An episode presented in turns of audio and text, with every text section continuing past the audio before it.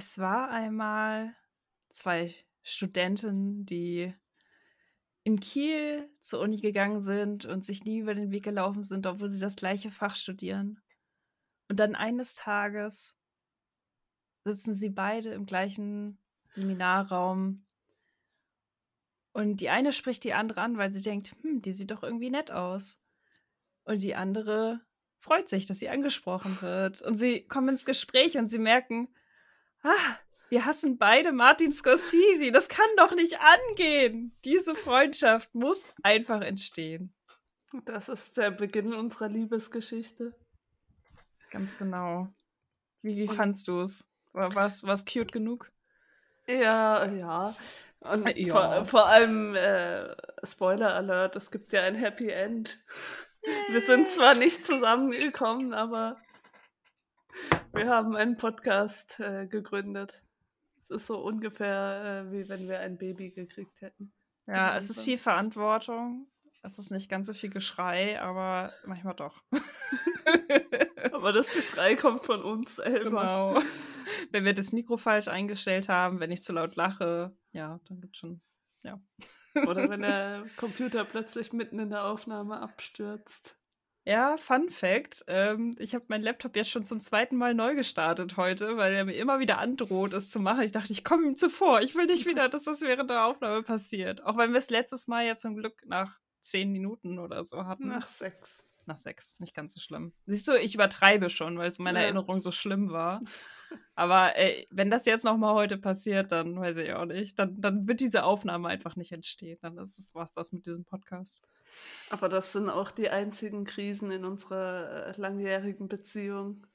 Das stimmt, sonst ist es immer sehr harmonisch. Ich glaube einfach, weil wir beide sehr harmoniebedürftig sind. deswegen Kein Drama wär, hier. Ja, deswegen wäre wahrscheinlich eine Rom-Com mit uns in den Hauptrollen auch ziemlich langweilig. ja, keine Konflikte, keine Herausforderungen, keine großen Krisen. Ja. Aber dazu später vielleicht noch mehr. Liebe Nora, wie geht's dir denn? Wir haben hier ein neues Setting. Ich sehe einen ganz anderen Hintergrund bei dir. Du siehst einen Fernseher von hinten und eine Lampe und mich. Ich bin angekommen in meiner neuen äh, Bude in Karlsruhe und in meinem neuen Job und in allem. Und äh, es ist ein bisschen viel in letzter Zeit, deswegen äh, bin ich noch etwas, ähm, ja, mir fehlt das passende Wort, aber. Gestresst? Nicht, nee, ich weiß nicht, gestresst wäre zu übertrieben. Nicht angekommen? So, ja, noch ein bisschen unruhig. Mhm.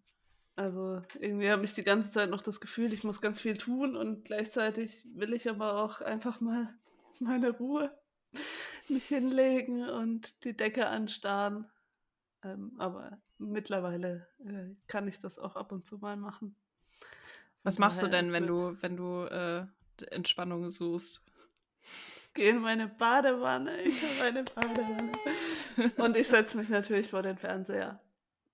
Vielleicht sollte ich darüber nachdenken, einen Fernseher in meinem Badezimmer einzurichten. Solange er nicht ins Wasser fallen kann? Äh, ja, ich glaube, man muss es nicht übertreiben.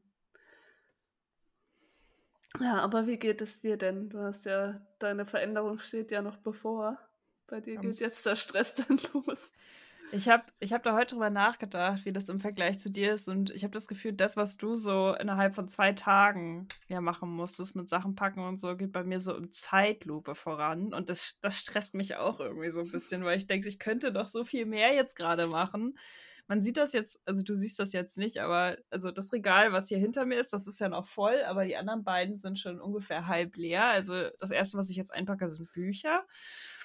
Ähm, und ich komme langsam voran, aber es ist irgendwie komisch, weil ich habe das Gefühl, wenn man das alles so auf einmal macht, dann hat man auch so das Gefühl von, ah, jetzt ist es fertig so.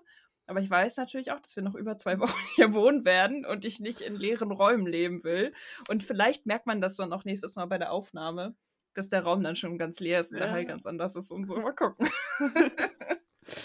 ja, das äh, ja. verändert sich viel, aber ja, es geht voran es geht voran und es ist auch schön, ein Projekt zu haben, an dem man so rumwerkelt. Also das, äh, das ist auch irgendwie schön. Auch wenn, ne, bei dir war es ja ein sehr stressiges Projekt, aber es ist ja auch schön, sich wieder neu einzurichten. Ja, es ist, ich bin ja jetzt auch bei dem Teil, der eigentlich Spaß macht dann. Das ja, hab das, das Schlimmste schon hinter mich gebracht. Habt ihr dann auch euch schon darum gekümmert, dass euer Internetanschluss geändert wird, damit wir auch sicher den Podcast aufnehmen können? Das war das Erste, was wir gemacht haben. Das allererste, das stand ganz oben auf der Liste, weil es ist ja auch immer noch so, dass ich im Homeoffice arbeite. Also ich muss dann auch ziemlich das schnell stimmt, online ja. sein. Ähm, und ich hoffe, es funktioniert alles so reibungslos wie bei dir. Ähm, ich bin zuversichtlich. Ja, ich war ganz überrascht, dass es so gut funktioniert hat, nachdem ich bei meinem letzten Umzug drei Monate auf Internet oh. warten musste. Ich weiß nicht, wie du das geschafft hast. Das war echt komisch. Nette Nachbarin. ah, okay. Aber äh, das äh, ist hier nicht so der Fall. Von daher, mal schauen.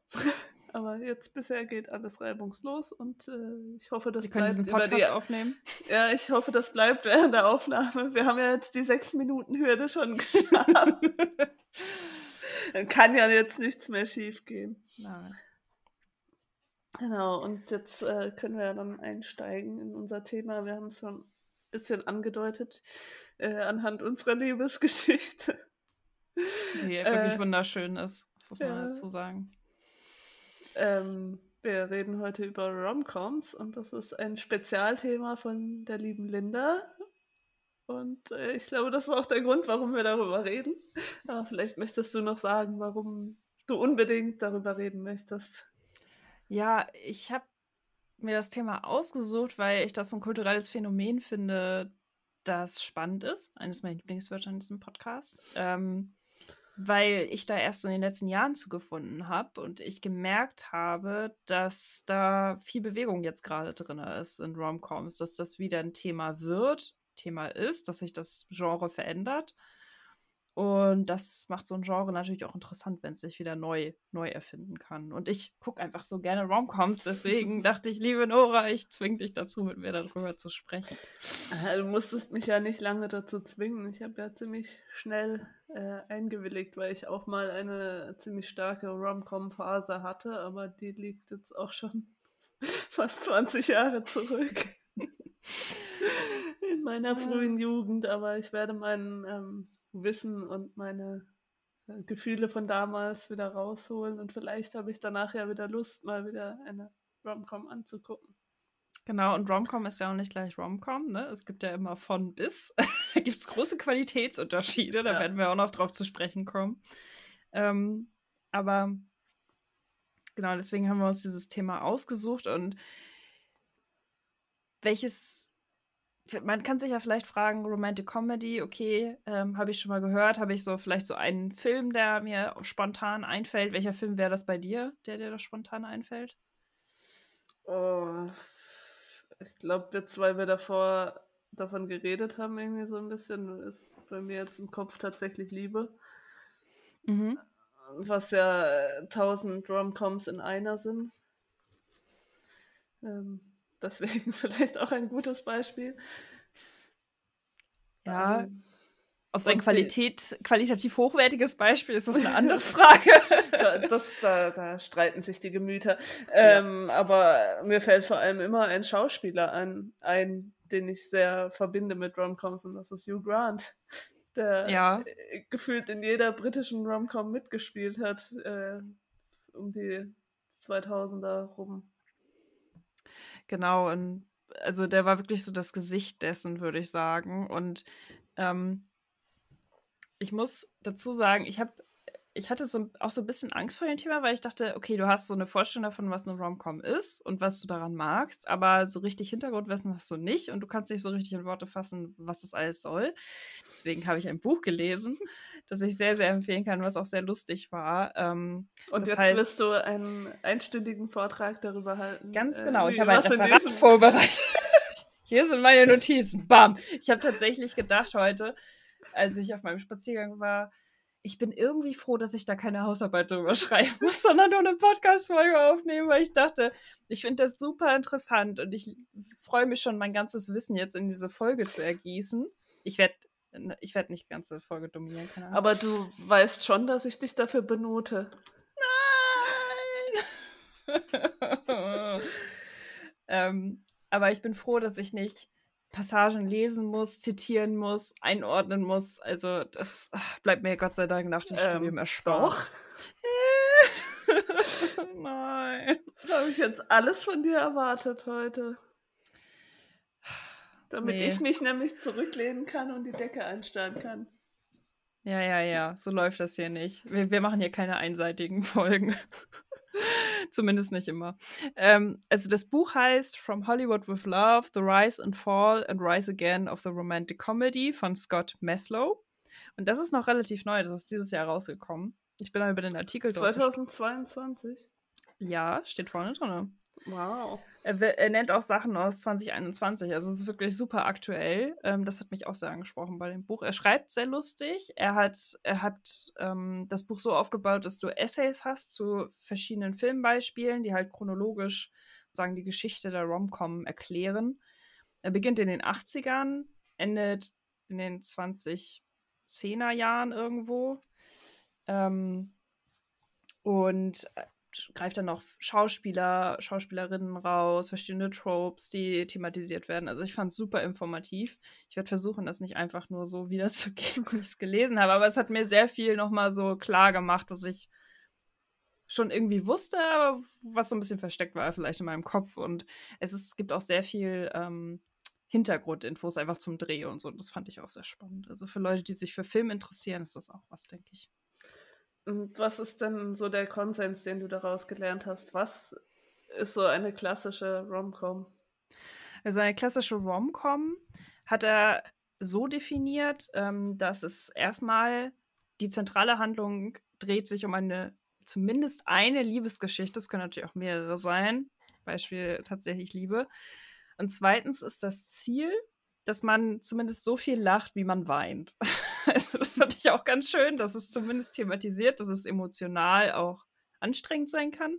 Oder, ne, also dass einen das zum Weinen bringen kann. Aber der Hauptgrund ist halt eigentlich, dass man lacht. Deswegen Rom-Com natürlich auch. Also ähm, das andere, was er thematisiert, ist, oder wie man so ein bisschen vielleicht rausfiltern kann, was ist jetzt eine Rom-Com und was nicht, ähm, ist, ob wenn man sich fragt, ist die, wenn man die Liebesgeschichte weglassen würde, würde der Film noch funktionieren. Würde das immer noch ein Film sein, sozusagen. Und das fand ich auch einen ganz guten äh, Gradmesser, mhm. dass man die Filme danach bewertet. Genau. Und wie schon gesagt, ja. ja nee, was ich halt mit Romcoms auch immer verbinde, ist so dieses Happy End. Also am Ende ist alles gut und dazwischen der Weg dorthin ist immer ein bisschen steinig und aber im Prinzip weiß man von Anfang an, okay, es wird gut ausgehen, die beiden werden sich am Ende in den Abend liegen und äh, für immer lieben. Genau, das ist so der das, das Ding, was man so im Kopf hat und ich das, er beginnt halt mit When Harry Met Sally, also Harry und Sally auf Deutsch, ähm, von Nora Ephron. Nora Ephron ist eine Drehbuchautorin und Regisseurin gewesen, die also viele Romcoms gemacht hat, sehr bekannte Romcoms, die immer noch sehr populär sind, so wie Harry und Sally, Schlaflos in Seattle und ähm, E-Mail für dich. E-Mail für dich, genau. Das ist mein Favorit tatsächlich. Ähm, und da ist es ja tatsächlich immer so. Am Ende kommen sie halt zusammen. Aber es gibt halt auch das Beispiel von ähm, My Best Friend's Wedding, was er thematisiert, wo Julia Roberts eine Frau spielt, die, bei der es am Ende nicht funktioniert. Also sie liebt ihren best, besten Freund, der heiratet. Und der heiratet auch tatsächlich. Also sie kommt nicht zum Zuge sozusagen.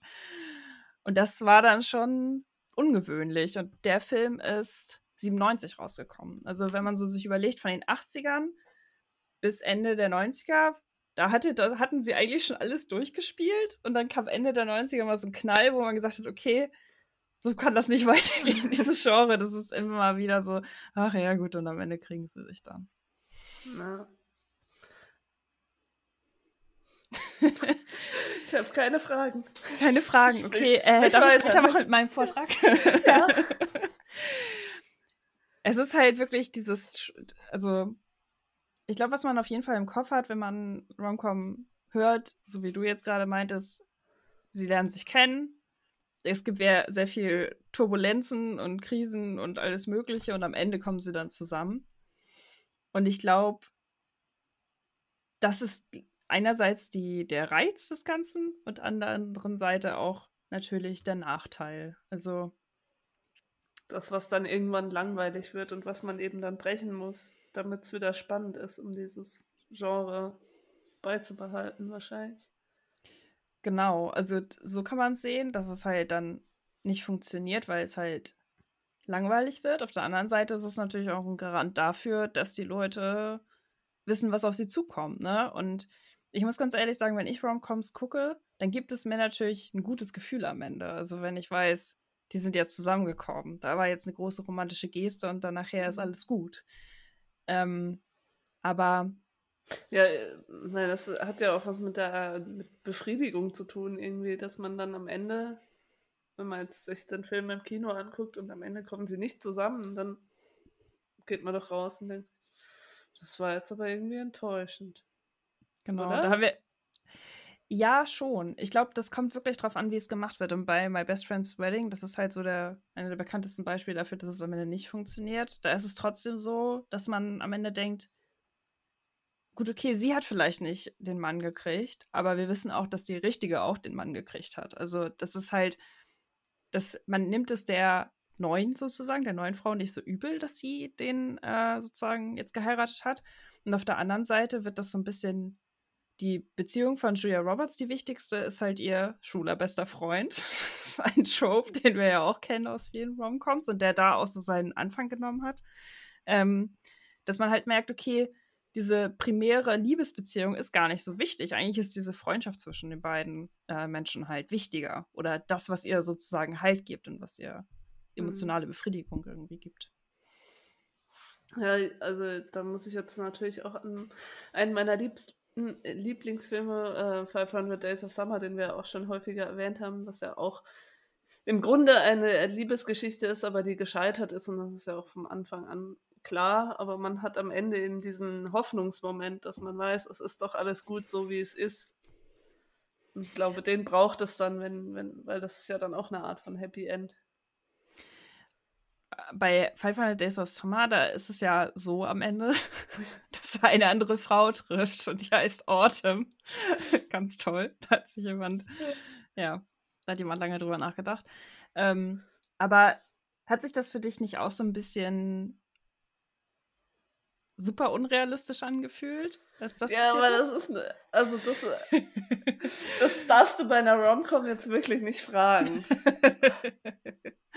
also ich finde, der Film ist trotzdem noch realistischer als viele andere Romcoms und natürlich ist es dann sehr sehr eindeutig und äh, ein bisschen überspitzt am Ende, dass es halt, dass sie dann ausgerechnet Autumn heißt und so.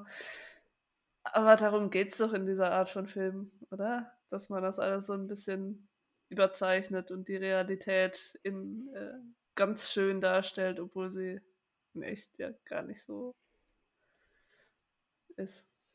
Genau, also was bei 500 Days of Summer ja auch spannend ist, da, das, hast du zu mir auch vor, im Vorgespräch gesagt, ähm, dass der Protagonist ein männlicher Protagonist ist. Das ist ja auch sehr ungewöhnlich. Ähm, ja. Wenn man drüber nachdenkt, die ganzen anderen Romcoms, die so die Jahre überdauert haben, das sind es eigentlich immer die Frauen, die halt aus deren Perspektive das geschildert wird, die, also da kann man natürlich auch gleich dran sehen, okay, das sind sehr heteronormative Filme, weil es geht immer, eine Frau lernt einen Mann kennen. Ne? Ja, aber man muss dazu ja auch sagen, dass die Zielgruppe dieser Filme auch Frauen sind und natürlich interessiert es uns als Frauen eher, was wie eine Frau die Beziehung empfindet.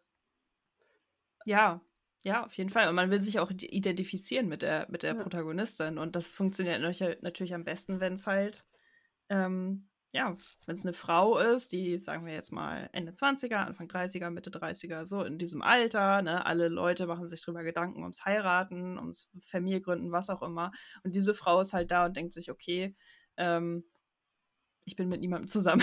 was mache ich ja. nun? So. Was natürlich auch wieder sehr auf den gesellschaftlichen Druck hinweist, der Frauen lastet in diesem Alter. Und dann ja auch zeigt, dass ähm, die Männer, die können halt auch so alt sein, wie sie wollen. Ne? Also klar sind, mhm. sehen die dann immer in den Filmen toll aus und sind, haben sich gut gehalten und so, aber ob die jetzt 40 sind, ist scheißegal, weil die können halt trotzdem ja noch irgendwie heiraten und Kinder bekommen und so weiter.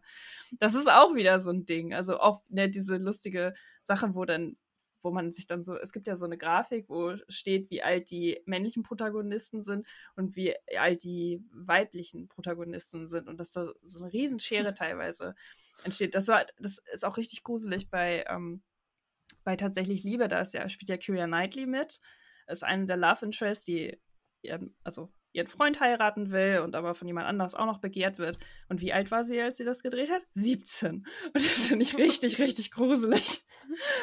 Also das war schon immer ziemlich fucked up, will ich da mal so zu sagen. Äh, mir, mir ist gerade nur ein, eine Serie eingefallen, die ja eigentlich auch im Prinzip, wenn man, wenn man so will, eine Rom-Com ist, nämlich How I Met Your Mother. Mhm. Wo mhm. der Protagonist oder die, dessen Geschichte erzählt wird, ist ja auch ein Mann und der passt ja eigentlich auch in das Klischee vieler Protagonistinnen. So dieses oh, verzweifelte, ich will jetzt eine Beziehung und oh, so ein bisschen trottelig und irgendwie so, dass er jemanden braucht an seiner Seite. Genau, das ist ja eigentlich wirklich spannend, dass das diese Charaktereigenschaften oder diese Wünsche und Hoffnungen der Frauen dann auf die Männer projiziert wird, wenn die die Protagonisten sind. Das ist bei 500 Days of Summer ja auch so, dass er er ist halt so der Gefühlsduselige aus der aus der Freundesklicke, der halt irgendwie ne, sich nicht davon, also der die ganze Zeit nur daran denkt, dass er jetzt mal eine Freundin haben will oder dass er halt die perfekte Seelenverwandte jetzt genau, findet oder gefunden hat ob nun bewusst oder unterbewusst, das ist ja immer so ein Thema eigentlich, dass man das immer von diesem Traumprinzen eigentlich ausgegangen wird. Ist zumindest immer mein Eindruck, dass die, die Protagonistinnen meistens denken, es gibt den einen. Mhm. Damit spielen ja Romcoms auch und dann finden sie ja auch immer den einen.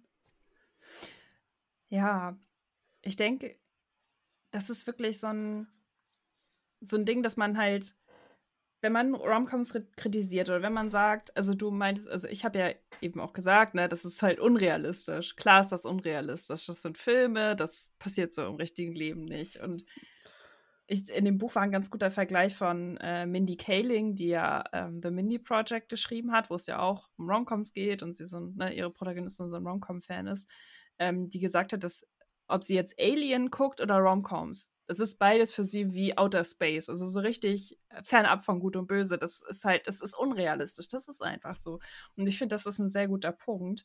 Man darf das wirklich nicht für bare Münze nehmen. Klar reflektiert das immer so ein bisschen, sehr stark die Werte der aktuellen Gesellschaft und so weiter und so fort. Da werden bestimmte Sachen reingebracht, die halt die Werte der aktuellen Gesellschaft widerspiegeln. Aber dieses ganze ähm, Romcoms zeigen das, was sozusagen erreichbar ist, ist halt unrealistisch natürlich. Also das ist halt so, wie du meinst, ne, dieses, dieser seelenverwandten Trope, so von wegen, das muss jetzt der perfekte Mensch sein. Obwohl da ja auch wieder in den Romcoms teilweise gegengearbeitet wird, weil, oh, die Person, von der ich die ganze Zeit nicht dachte, dass sie eigentlich mein Seelenverwandter ist, ist es dann nachher, obwohl wir doch gar nicht zusammenpassen. das ist ja auch so ein, so ein Ding, der, was eigentlich immer passiert, fast immer. Ja.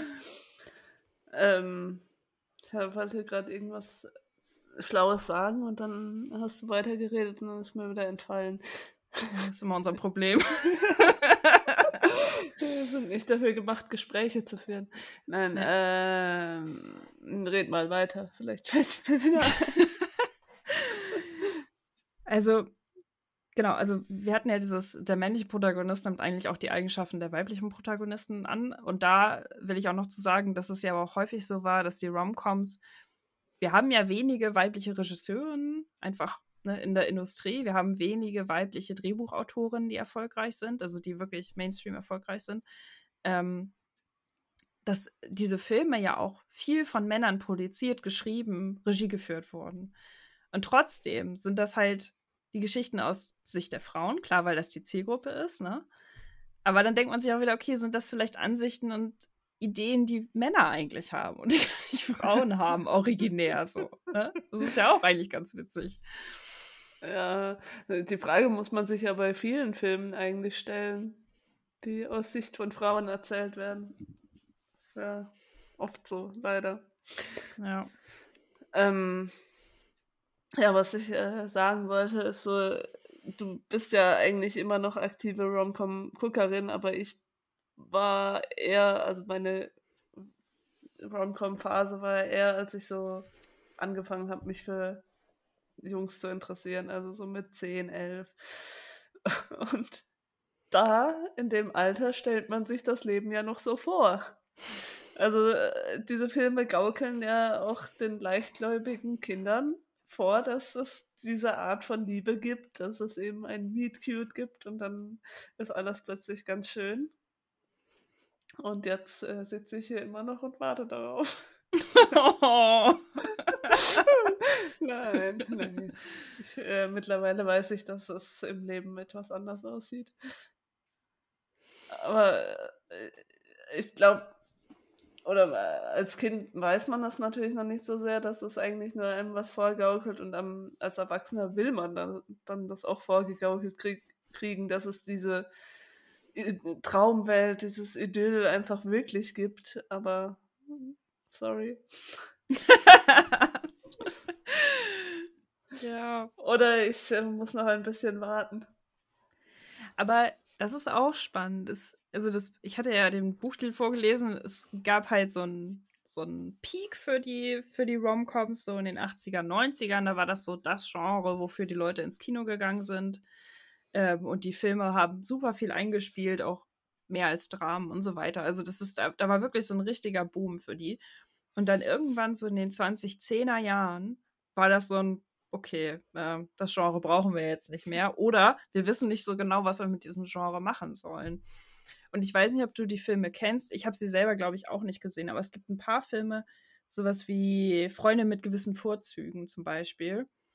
Ähm, sagt dir vielleicht was? Ja, ge gesehen nicht, ne. Also der Plot ist ja eigentlich, dass ein äh, zwei befreundete, also eine befreundete Frau und ein befreundeter Mann ähm, sich überlegen, eine Freundschaft Plus zu beginnen, dass sie halt einfach casual Sex haben, aber nicht in einer Beziehung sind, weil das wollen sie eigentlich nicht. Das ist nicht das Modell, was sie wollen.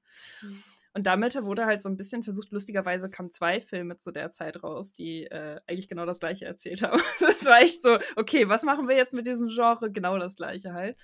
Ähm, und dann zu zeigen, es gibt halt abweichende Beziehungsmodelle, weil die Realität sieht halt nicht so aus, dass, also häufig nicht so aus, dass Leute sich kennenlernen mit Mitte 20 und dann heiraten und alles ist gut so, ne? Also so funktioniert das Leben eigentlich nicht. Und ich finde es halt ähm, spannend, dass, dass diese Filme aber nicht so erfolgreich waren. Also beziehungsweise dann wurde am Ende doch versucht, wieder das Happy Ending reinzudrücken. So von wegen so, okay, nee, dieses Beziehungsmodell, ne, das funktioniert nicht mehr. Die alte Romcom funktioniert nicht mehr. Dieses ne, kitschige Gedöns, das wollen wir nicht mehr. Wir machen mal was ganz anderes. Die Leute sind jetzt alle ganz laissez-faire und haben halt nur Affären und haben eigentlich gar keine Beziehung mehr, weil das brauchen sie nicht, weil sie sind glücklich, so wie sie sind in, ihren, in ihrem Leben. Und am Ende ist dann doch so, ach ja, okay, gut, lass mal eine Beziehung anfangen. Und das ist ja natürlich billig, ne? weil du denkst so, ja, da versucht ihr schon eigentlich, ähm, das Ganze auf den Kopf zu drehen und zu sagen, das Alte, das ist nicht mehr so, wie es mal war, nur um dann wieder dahin zurückzukehren zu diesem alten, zu dieser alten Geschichte, Happy Ending, okay, ab ins alte Monogamie-Beziehungsmodell so. Aber gibt es denn in den letzten zehn Jahren irgendwelche Romcoms, die, die herausgestochen sind? Die irgendwie in ein paar Jahren dann auch mal zu Klassikern werden? Weil, also ich habe das jetzt alles nicht mehr so verfolgt, deswegen mhm. kann ich das gar nicht beurteilen.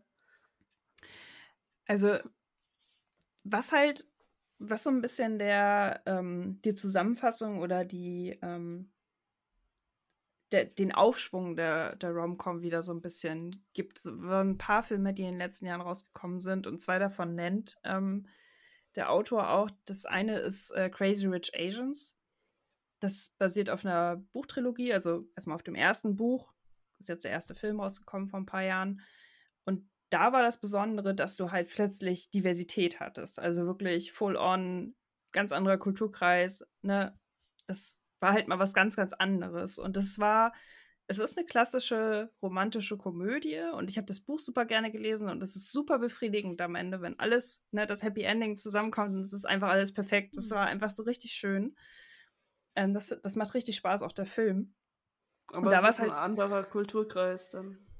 Ja, aber es ist ja immer noch westlich ähm, beeinflusst auch. Ne? Also es ist sehr, es ist halt, wie der Titel schon sagt, Crazy Rich Asians. Das sind halt Menschen, die im globalen Jet-Set leben sozusagen. Die haben unglaublich viel Geld und es ist unglaublich, was sie sich leisten können, was für einen Le Lifestyle die haben. Das ist halt auch dieser krasse Eskapismus wieder, dass man eine Welt vor sich hat, die eigentlich so mehr nie kennenlernen würde sozusagen. Also das ist halt das Schöne. Dann ist es wieder dieses da ist jemand, der sehr, sehr reich geboren wurde, der einen gewissen, sehr großen sozialen Status hat. Und dann das, die Frau dazu, die ist halt Asian American, die ist halt in den USA aufgewachsen, die hat sich halt sozusagen hochgearbeitet in ihrem Job, was auch immer. Also das ist halt wieder dieser Clash von zwei verschiedenen Welten, die da so aufeinandertreffen, auch wenn sie ähm, beide asiatische Wurzeln haben sozusagen. Also das ist so ein bisschen der Hintergrund oder die Spannung, die da so herrscht. Und das andere, was da genannt wird, ist äh, ein Film, den du gesehen hast, aber ich nicht.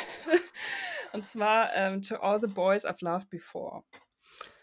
Und der du damit da vielleicht ein bisschen erzählen äh, Auch lustigerweise eine ähm, asiatische Hauptdarstellerin, was allerdings nie wirklich thematisiert wird. Das ist halt einfach so, mittlerweile muss halt der Cast divers sein. Das obwohl ich dazu gelesen habe, das war auch ganz spannend. Also die Autorin hat, glaube ich, asiatische Wurzeln oder und wollte auf jeden Fall, dass eine ähm, asiatisch-amerikanische Schauspielerin die Hauptrolle spielt und dass sie da echt bis zuletzt Angst hatte, dass das irgendwer noch kippt. Also das war wirklich, sie hat wirklich ganz krampfhaft nach einem Produktions, ähm, nach einer Produktionsfirma gesucht, die das tatsächlich durchgesetzt hat, weil sie es eigentlich, die meisten wollten es halt whitewashen. Also was ja ganz häufig in der Filmindustrie ist, dass du sagst, mhm.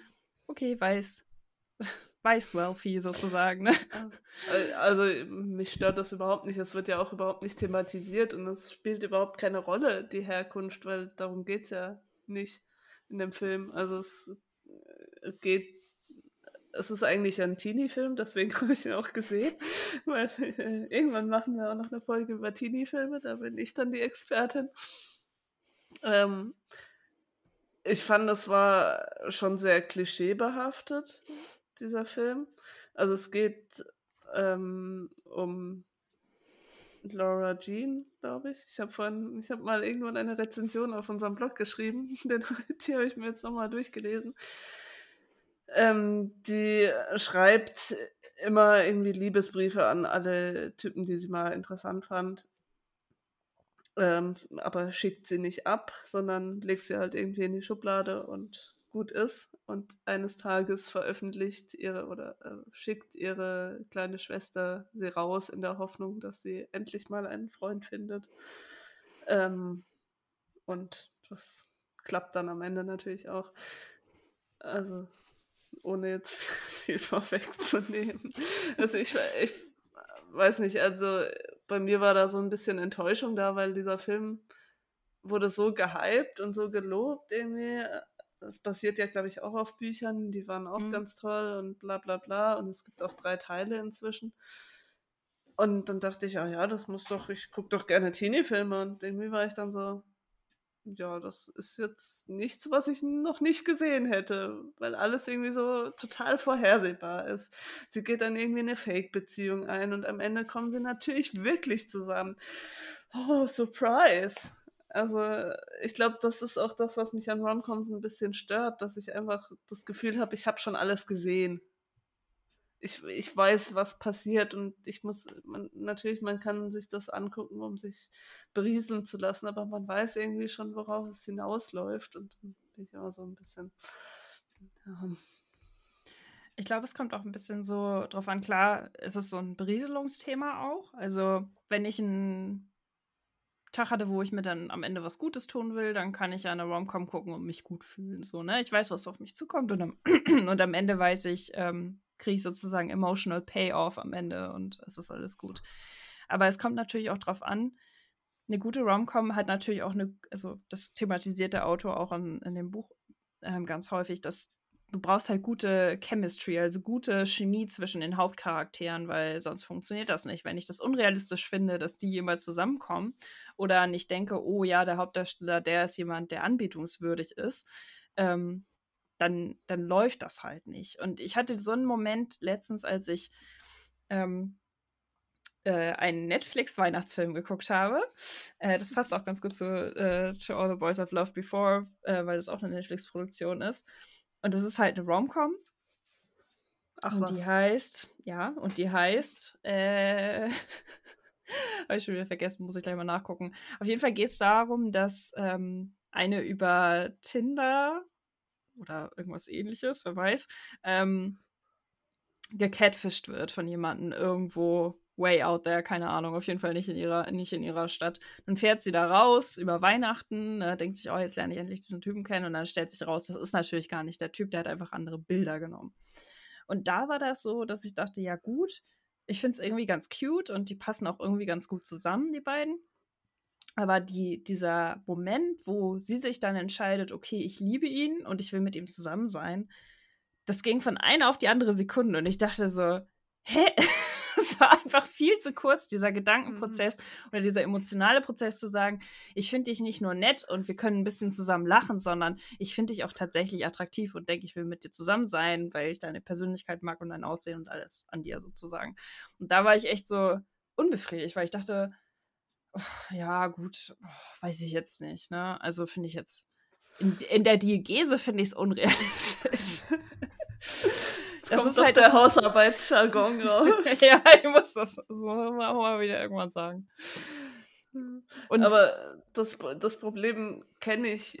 Ich kann, kann, jetzt kein konkretes Beispiel nennen, aber ich finde, manchmal wird es dann so ausufernd erzählt und dieser Prozess bis dorthin und dann merkt man, oh, wir haben nur noch fünf Minuten vom Film, wir müssen jetzt schnell mal ja. zum Happy End kommen. Mhm. Und das, äh, das finde ich was unbefriedigend und das macht auch so ein bisschen eine schlechtere Rom-Com aus. Das ist einfach so hingeschustert. Ja, irgendwie viel, auch viel drumherum. Ich finde tatsächlich eine Rom-Com, eine klassische gute, in Anführungsstrichen, muss schon auch irgendwie den Fokus auf diese Beziehungsgeschichte setzen und eben das, wenn die wegfällt, dass der Film auch wegfällt, weil sonst ist es irgendwie, dann ist es was anderes und dann. Genau. Ja. Ich weiß nicht, ob du dich, ähm, ob du Harry und Sally mal geguckt hast irgendwann. Erinnerst du dich aktiv daran? Ich kenne nur die eine Szene. die eine Szene. Ich war in diesem Restaurant übrigens, als wir in New York waren. Oh. Bei Katz Delikatessen. und hast du auch gestöhnt? Nee, aber ich habe das Schild gesehen beim Tisch, wo es passiert sein soll. Also, das war, mhm. ja. Das ist ja auch ein Nora Ephron-Film oder sie hat auf jeden Fall für das Drehbuch geschrieben. Und da ist es ja wirklich so, diese Beziehung wächst und wächst und wächst. Da passiert so viel in diesem Film. Aber es ist am Ende ganz klar, dass das, dass sie zusammen sein müssen und dass das eine sehr, sehr lange Entwicklung einfach vorher hatte. Und ich finde, also sowas wie zum Beispiel E-Mail für dich, das ist genauso. Da habe ich auch das Gefühl, okay, diese Charaktere, die haben sich so weit kennengelernt und so gut, gut kennengelernt, dass sie halt ähm, das auch entscheiden können, dass sie jetzt in einer Beziehung sind. Klar kann jeder entscheiden, in einer Beziehung zu sein, wenn beide zustimmen und äh, auch wenn es unrealistisch ist, aber da habe ich das Gefühl, das kann ich nachvollziehen. Aber wie du meinst, wenn das am Ende so, ach mal eben schnell nochmal fertig, dann, ach, nee. Also mhm. das, das finde ich auch unbefriedigend. Ja, dann, dann würde es ja auch reichen, das so anzudeuten oder so zu, zu zeigen, ah, es wird ein Happy End geben. Das kann man mhm. sich aber selber vorstellen und nicht, dass dann so, so, jetzt muss aber was passieren, die müssen sich jetzt kriegen. Was auch ein wichtiger Punkt ist, der The Rise or, or Fall sozusagen einer Romcom ausmacht, ist, ob die, Charak die Nebencharaktere auch gut sind. Also, ich weiß nicht, ob dir das auch gefallen ist, aber ne, es, wir haben ja schon drüber gesprochen, der Gay Best Friend, den gibt's. Ähm, es gibt oder insgesamt die besten Freunde, die Ratschläge geben. Das ist auch immer so ein Ding, äh, was immer wieder auftaucht. Ähm, und wenn die Leute nicht lustig sind oder wenn die nicht zu dem Hauptcharakter, der Hauptcharakterin passen, dann finde ich das auch unbefriedigend. Dann denke ich auch so, ja, das ist jetzt hingeschustert, da hat jemand irgendwie ja. so drei oder Szenen zusammengekloppt, die in jedem Film sind und dann war es das irgendwie. Oder das äh, in den letzten Jahren oder auch schon Jahrzehnten, dass dann halt immer noch einer dabei sein muss, der schwarz ist oder der, dass das so auch zusammengeschustert, weil eben dieser Diversity-Aspekt erfüllt werden. Genau, es darf halt nicht jetzt, es darf halt nicht gezwungen sein, ne? Also so wie vielleicht To All the Boys I've Loved Before, okay, die, die Hauptdarstellerin ist äh, Asian American und das ist einfach so. Also die ist halt so, wie sie ist, sozusagen. Ähm, und weil die, weil die Drehbuchautorin sie so angelegt hat, das zu sein. Aber wenn ich das Gefühl habe, okay, ich muss jetzt bestimmte Charaktere hier reinbringen, weil dann habe ich das Ensemble komplett, dann finde ich, mhm. das macht das auch keinen Sinn.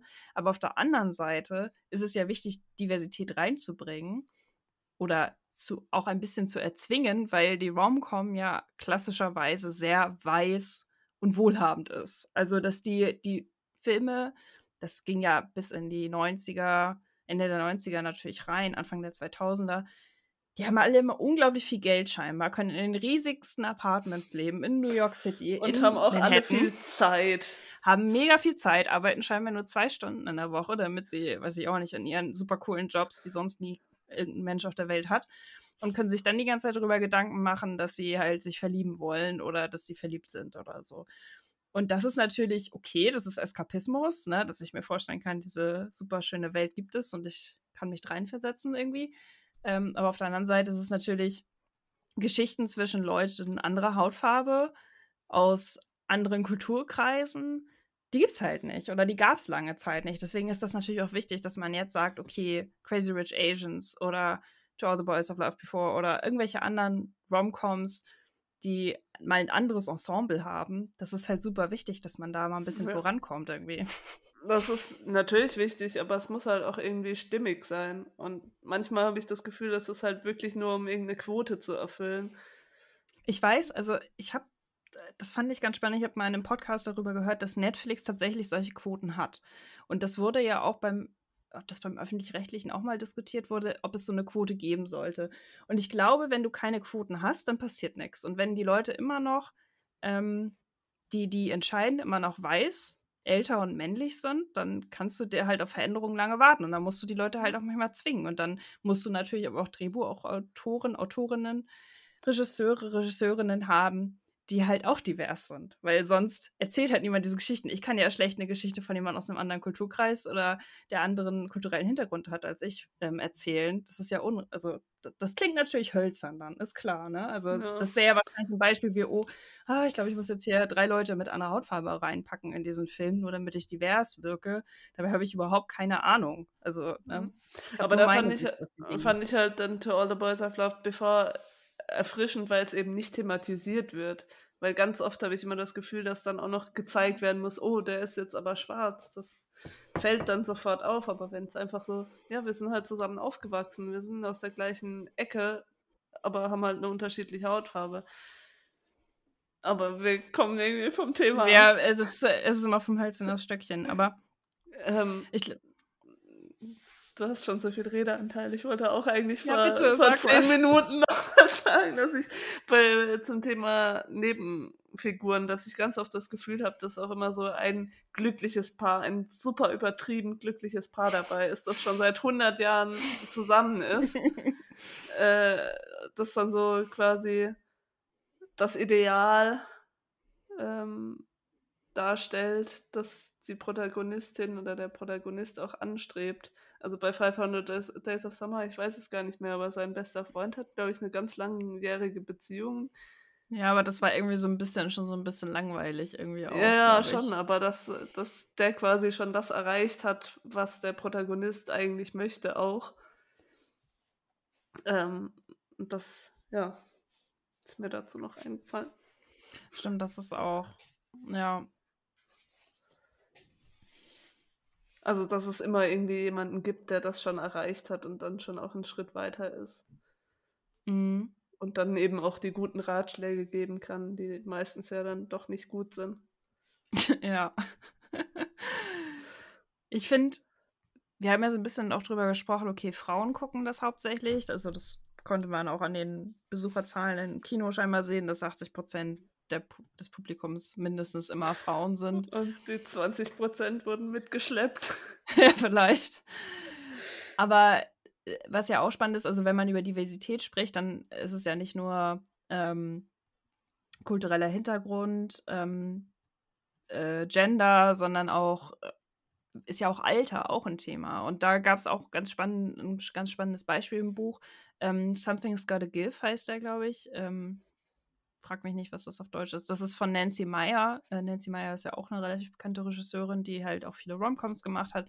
Aber ihre Protagonistinnen sind halt so alt wie sie, also Mitte 50. Ähm, und meistens, also auch wieder so wie sie, geschieden. Also das ist halt wieder zu zeigen, in diesem Lebensabschnitt ist dieses, diese romantische Liebe, die da so gefeiert wird, ja, möglich und das, der Meet Cute ist möglich und man kann irgendwie so sein Leben nochmal so auf den Kopf drehen irgendwie. Ne? Das, was man die ganze Zeit von sich selber gedacht hat, ist vielleicht gar nicht richtig oder man sieht, ne, lernt nochmal eine andere Seite an sich kennen. Das fand ich auch ganz spannend, weil ich gucke auch die Nancy Meyer Filme richtig gerne. Ähm, aber ich habe dann auch nie so drüber nachgedacht, dass das natürlich eigentlich eine ganz andere Demografie ist in, in, dem, in dem Sinne. Aber das braucht es ja auch irgendwie. Also es gibt ja auch eben in den Teenie-Filmen, gibt es ja auch diese Rom-Coms. Und dann gibt es eben die für die Endzwanziger oder vielleicht auch für die Anfang 20er. Und es gibt welche für die, die dann gerade frisch äh, ihre erste große Liebe verloren haben. Also irgendwie die in den 40ern sind und dann eben noch älter.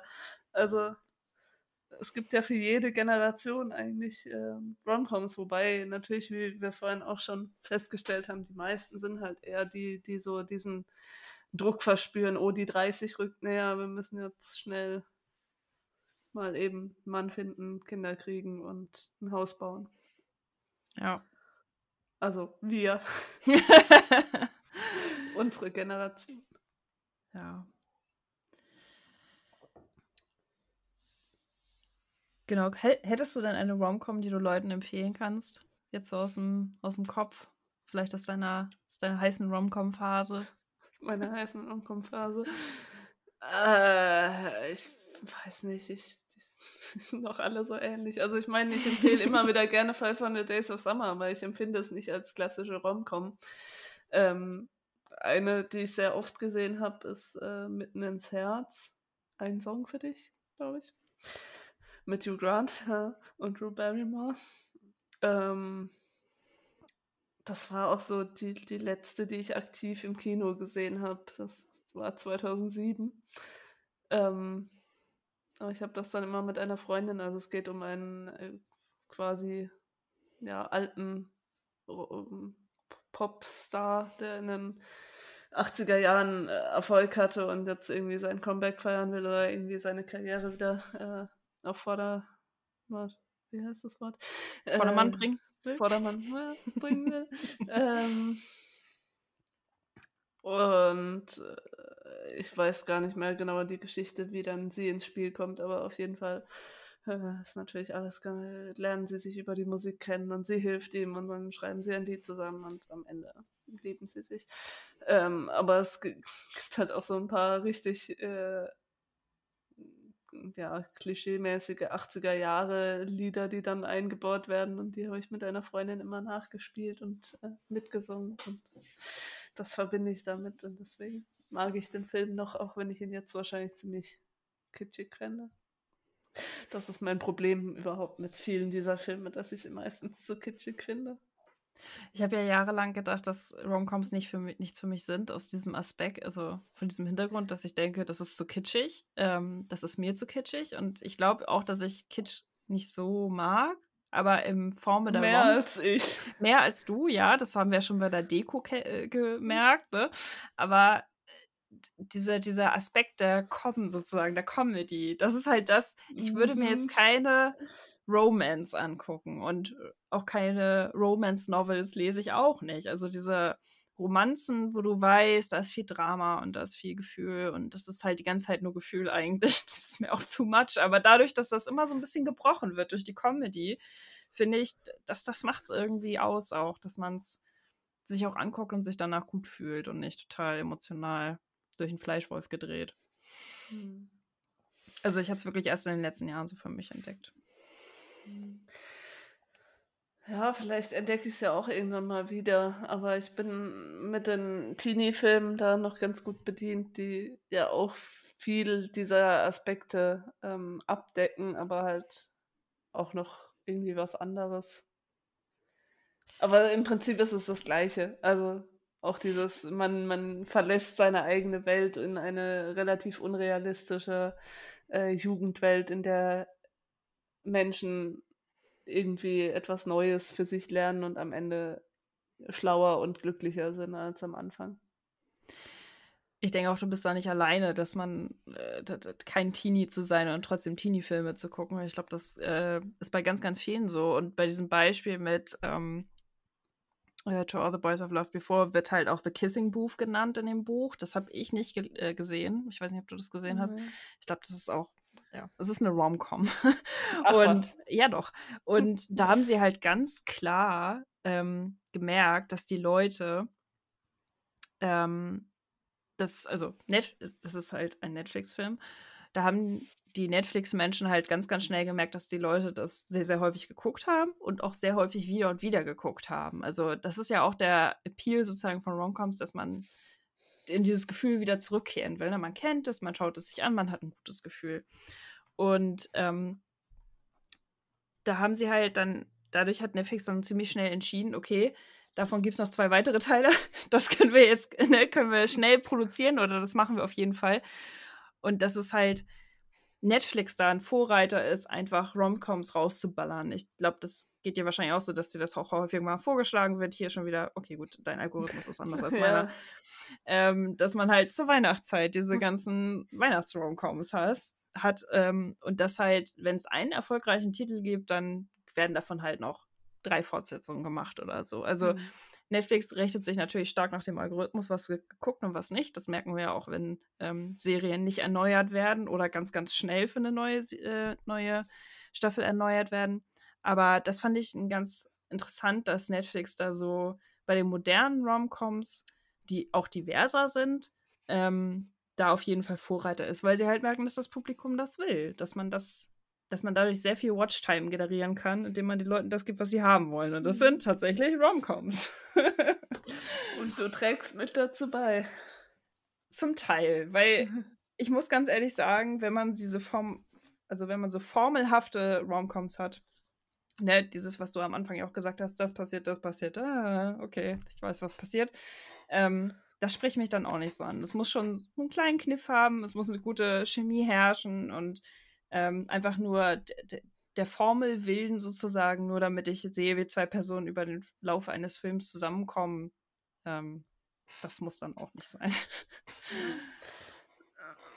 Äh, ich denke die ganze Zeit nach, warum ich in den letzten Jahren nicht so viele Rom Romcoms gesehen habe, weil ich ja eigentlich schon auch dafür anfällig bin, Sachen zu gucken, die einem ähnlichen Schema äh, nachgehen.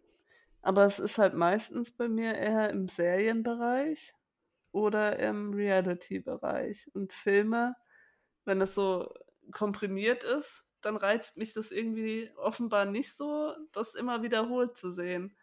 Mhm. Das, das ist lustig, weil, weil ich gucke zwar gerne Romcoms, aber ich lese halt nicht so gerne Bücher, die wie Romcoms funktionieren. So also für mich ist es besser, wenn es in einem komprimierten anderthalb Stunden Format ist, als wenn ich es dann ausgestreckt auf so und so vielen hundert Seiten habe. Außer bei Crazy Rich Asians. Also die Bücher lese ich super gerne, aber das kommt halt echt drauf an. So. Hm. Das ist wie bei mir so ein bisschen wie bei Krimis. Also irgendwie, ich, ich habe auch keinen Bock, äh, Krimis zu lesen, aber ich würde sie eher schauen. Ja, aber das ist ja im, im Prinzip auch das gleiche Prinzip wie eine Romcom. Du weißt auch, was du hast und du ja. weißt irgendwie auch, wie es ausgeht. Ja, Bloß es muss halt, halt klug strukturiert sein ja. oder smart aufgebaut, dass du noch so ein bisschen Suspense hast auf irgendeine Art. Mhm. Aber ich würde behaupten, dass am Ende ist es dann halt einfach Geschmackssache, was man, womit man gerne ähm, aus dem Alltag flüchtet. Und bei dir sind es dann vielleicht die Romcoms, bei mir sind es Teenie-Filme und Krimis oder irgendwelche witzigen Serien oder Reality-Shows. Ganz viel. Oder ein heißes Bad.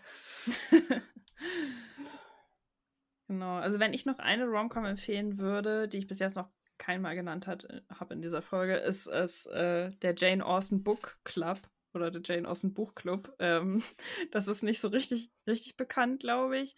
Da geht es um eine Gruppe von Frauen, die befreundet sind, Tochter, Mutter sind, keine Ahnung, also in einer äh, Beziehung zueinander stehen und dann kommt noch eine Frau dazu, die sie spontan kennenlernen und einen Mann tatsächlich. Ähm, und die machen alle zusammen einen Buchclub, in dem sie Jane Austen Bücher lesen. Und ich mag Jane Austen eigentlich gar nicht.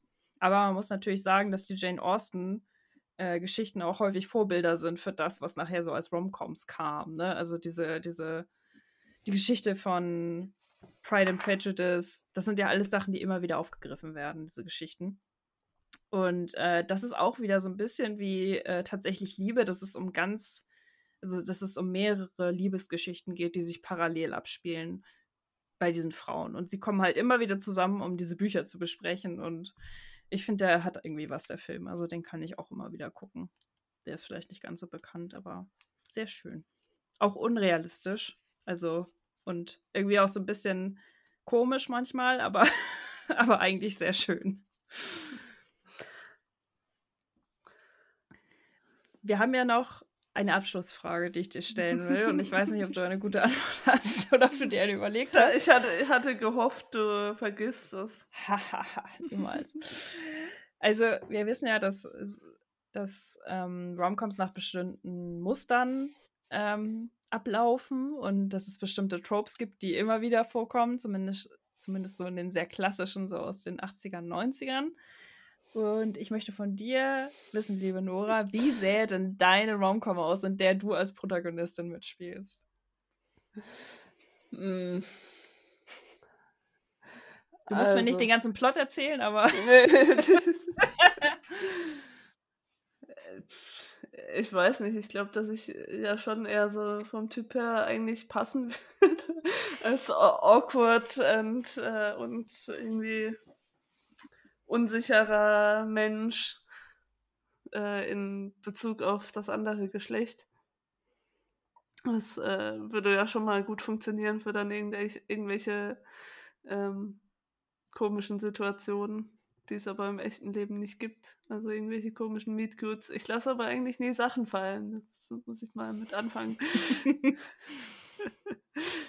ähm, oder aber es würde sich online abspielen, was es ja auch schon öfters in irgendwelchen Romcoms gab, dass man erstmal ewig chattet und sich dann kennenlernt und dann ist plötzlich alles anders und am Ende wird aber trotzdem alles gut.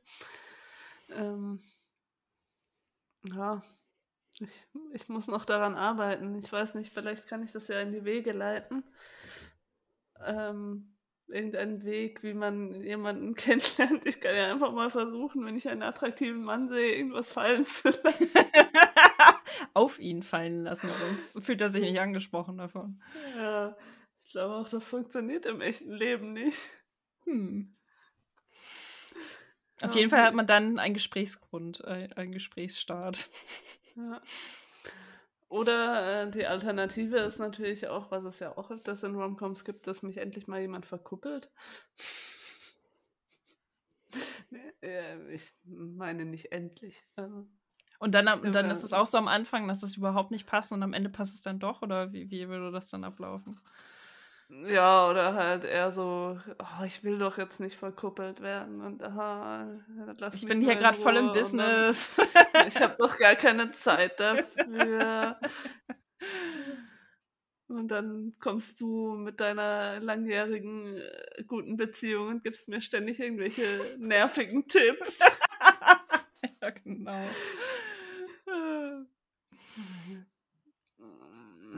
Also, es soll jetzt auch nicht so klingen, als wäre ich irgendwie verzweifelt oder sonst was. Also, ich habe mich da naja, deswegen wirst du dann, wärst du dann ja, deswegen wärst du am Anfang ja auch so reserviert und würdest sagen, nein, nein, nein, ja. ich, ich muss ja nicht verkuppelt genau. werden, ich muss niemanden finden und genau dann passiert es. Genau, das könnte eigentlich, eigentlich könnte es das sein, dass ich eher so gar nicht danach suche und dann kommt es so und das nervt mich eigentlich nur und am Ende bin ich doch total happy.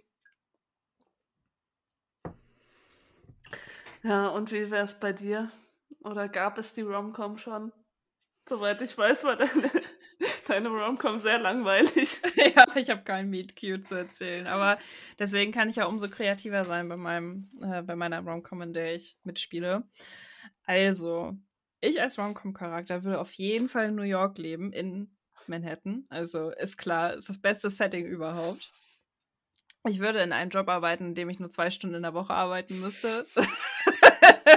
und den Rest der Zeit Zeit haben. Für, halt den Rest der Zeit Zeit haben für meine tausend Hobbys und äh, für meine Freunde, mit denen ich mich immer treffe. Und ja, also, aber eigentlich würde ich mich nicht gar nicht so häufig treffen, weil ich würde im, im Publishing-Business arbeiten. Also ich würde so richtig obskure Bücher verlegen, die eigentlich niemand kauft, aber trotzdem ist mein Job sehr gut bezahlt und ich kann es mir leisten, in Manhattan mega zu gut aussehen, die Bücher. Die mega gut aussehen. Das sind so Coffee Table Books, ne? Also die sind dann auch teuer. Und deswegen kann ich halt auch meine Miete in meiner sehr großen Wohnung in Manhattan bezahlen. Loft. Loft, genau. Vielleicht wohne ich aber auch mit jemandem zusammen, mit einer Freundin, weil, ne, mit, ist, mit dir wahrscheinlich, weil äh, man muss ja irgendwie so den Anschein erwecken, dass man sich doch nicht leisten kann, alleine diese riesige Wohnung zu bezahlen. Genau, das Aber ich bin ständig unterwegs, weil ich in der Kulturbranche arbeite und bin gar nicht Ganz so oft genau. zu Hause. Genau, ich habe halt auch eine coole Freundin, weil wir sind halt einfach cool und total und divers. Total divers auch. Ähm, und dann ist es aber so, dass ich ähm, eher so das Mauerblümchen bin und die ganze Zeit zu Hause rumhänge, weil ich auch sehr introvertiert bin und einfach nichts mache außerhalb meiner Arbeit, auch wenn ich nur zwei Stunden die Woche arbeite. Und genau, und ich wundere mich einfach, weil, warum ich niemanden kennenlerne. Ne? Und das heule ich dir dann immer vor als meine beste Freundin und würde sagen, lieber Nora, warum lerne ich denn niemanden kennen? Du versuchst mir gute Ratschläge zu geben, wir trinken zusammen Wein und ich mache trotzdem nichts draus. Und dann passiert es nämlich, dann wird nämlich unser Toaster anfangen zu brennen. Ich weiß nicht, ob es an dir liegt oder an mir. Das äh, kann ich nicht so genau sagen. Ähm, aber es wird auf jeden Fall passieren. Vielleicht ist es auch ein technischer Defekt. Ähm, äh, genau. äh, ich mache das mit Absicht. Ach so. Ah, okay. Genau. Dann äh, muss natürlich die Feuerwehr gerufen werden. Und äh, es ist natürlich ein sehr heißer Feuerwehrmann dabei, der beim Fire Department New York arbeitet. Hm, hat er rote Haare? Und mit dem komme ich erstmal in die Wolle, weil wir sind natürlich sehr unterschiedlich. Wir kommen aus ganz unterschiedlichen Welten, ist klar. Ne? Ich mit meinem High-Class-Publishing-Job und er mit seinem Feuerwehrjob irgendwie. Und ähm, genau, das passt halt einfach gar nicht. Und dann über dem Laufe des Films treffen wir uns natürlich immer wieder, ist klar. Auch, ne, wir verabreden uns nicht oder so. Du, du zündest aus Versehen ständig Sachen an. Oder Tatsächlich. Ich. Oder du, ich weiß es nicht. Auf jeden Fall treffe ich ihn immer wieder. Ich bin auch schon so ein bisschen genervt davon, weil, ne, das ist ja auch irgendwie. Und er ist auch genervt, weil es passt eigentlich nicht so richtig. Und dann treffen wir uns aber irgendwie auch, kommt man sich doch irgendwie näher. Und dann äh, kommt irgendwas dazwischen und er muss irgendwie zum Fire Department Chicago wechseln oder so. Und dann kommt äh, das große Finale und ich habe hier nur groß in Großbuchstaben Love geschrieben auf meinen Zettel. Und dann treffen wir uns und zwar in einem New Yorker Park, wahrscheinlich im Central Park irgendwie. Und dann kommt der große, der große Kuss, das große die große glückliche Und er hat sich dazu entschieden, doch in New York zu bleiben. Genau, weil die Stadt ist auch einfach besser. Davon habe ich ihn oh. dann überzeugt. Aber es tut mir leid, Nora, ich werde dann aus dem Loft ausziehen müssen. Du wirst versuchen, die, die, sehr hohe Miete alleine zahlen zu müssen. Aber das äh, kann ich mir natürlich leisten, weil ich bin ja mm, Künstlerin und ja. kann das alles. Multitalent, ja. Genau, das ist ja, aber, ähm, wann schreiben wir den Film und wie, wie würdest du ihn besetzen? Wer oh Gott, das, oh, wer spielt mich? Das ist eine sehr gute Frage. Ah, weiß ich nicht. Vielleicht so wie der Chanel, weil die auch braune Haare und einen Pony hat oder so. Die hat auch manchmal eine Brille auf. Vielleicht wäre das was. Ja, da ja. muss ich nochmal drüber nachdenken. Ja, also, wenn, wenn der Umzug ist vorbei ist. mittlerweile schon zu alt. Das stimmt, ja. Ja, man muss ja auch Nachwuchsstars mal eine Chance geben. Ne? Ja, muss schon irgendwie so Ende 20 sein. Ja. Also, wenn das Projekt Umzug abgeschlossen ist, dann weißt du, worauf wir uns danach konzentrieren können. Projekt Romcom. Ich fühle mich jetzt schlecht, weil ich meine Story nicht ausgereift habe. Du hast dich voll gut vorbereitet. es ist einfach so zu mir gekommen. ich habe einfach zu wenig Liebe erlebt in meinem Leben. Oh Gott.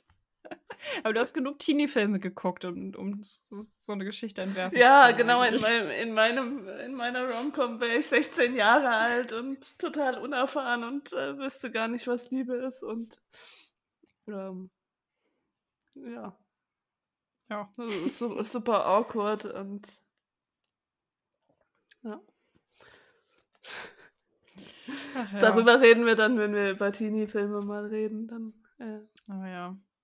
Bis dahin muss ich aber noch ein paar Teenie-Filme gucken, da bin ich noch nicht so nicht so informiert wie über Romcoms. Ja, da kann ich dir ja dann ein paar äh, Tipps geben. Also ich will auf jeden Fall nochmal einen Shoutout geben an, den, an das Buch, was ich gelesen habe, äh, From Hollywood with Love von Scott Maslow. Schreibe ich auch nochmal in die, in die Show Notes, weil das war wirklich sehr, sehr gut, sehr unterhaltsam. Ich habe es noch tatsächlich, ich habe ein paar Sachen ausgelassen äh, zu lesen, weil ich sie noch nicht geguckt habe und dachte, dann checke ich überhaupt nicht, was er von mir will. Aber ähm, im Großen und Ganzen ist es ein wirklich sehr, sehr empfehlenswertes Buch. Ja, dann ja. Ähm, gehen wir jetzt wieder zurück in die Realität. Ja, in vielleicht gucke ich noch eine Romcom heute. ich äh, gehe noch ins Theater. Uh. Hm, weil ich eine äh, coole Kulturschaffende bin. Yay! sehr schön. Ja, das, das war wieder sehr schön mit dir. Mein, mein, eigentlicher Plan, dann im Theater irgendwie das Meet Cute zu haben und dann. Aber Vielleicht kannst du auf irgendwen aus Versehen Wein schütten oder so. Das ist ja sowas, was man klassischerweise im Theater trinkt. Ja, aber die meisten Männer, die ins Theater gehen, sind mit ihrer Frau da und meistens auch Ü50. Also wenn du da mal jemanden siehst, ne, der Ende 20 ist, stürzt dich drauf. das kann man bestimmt auch als Meet Cute dann verbuchen.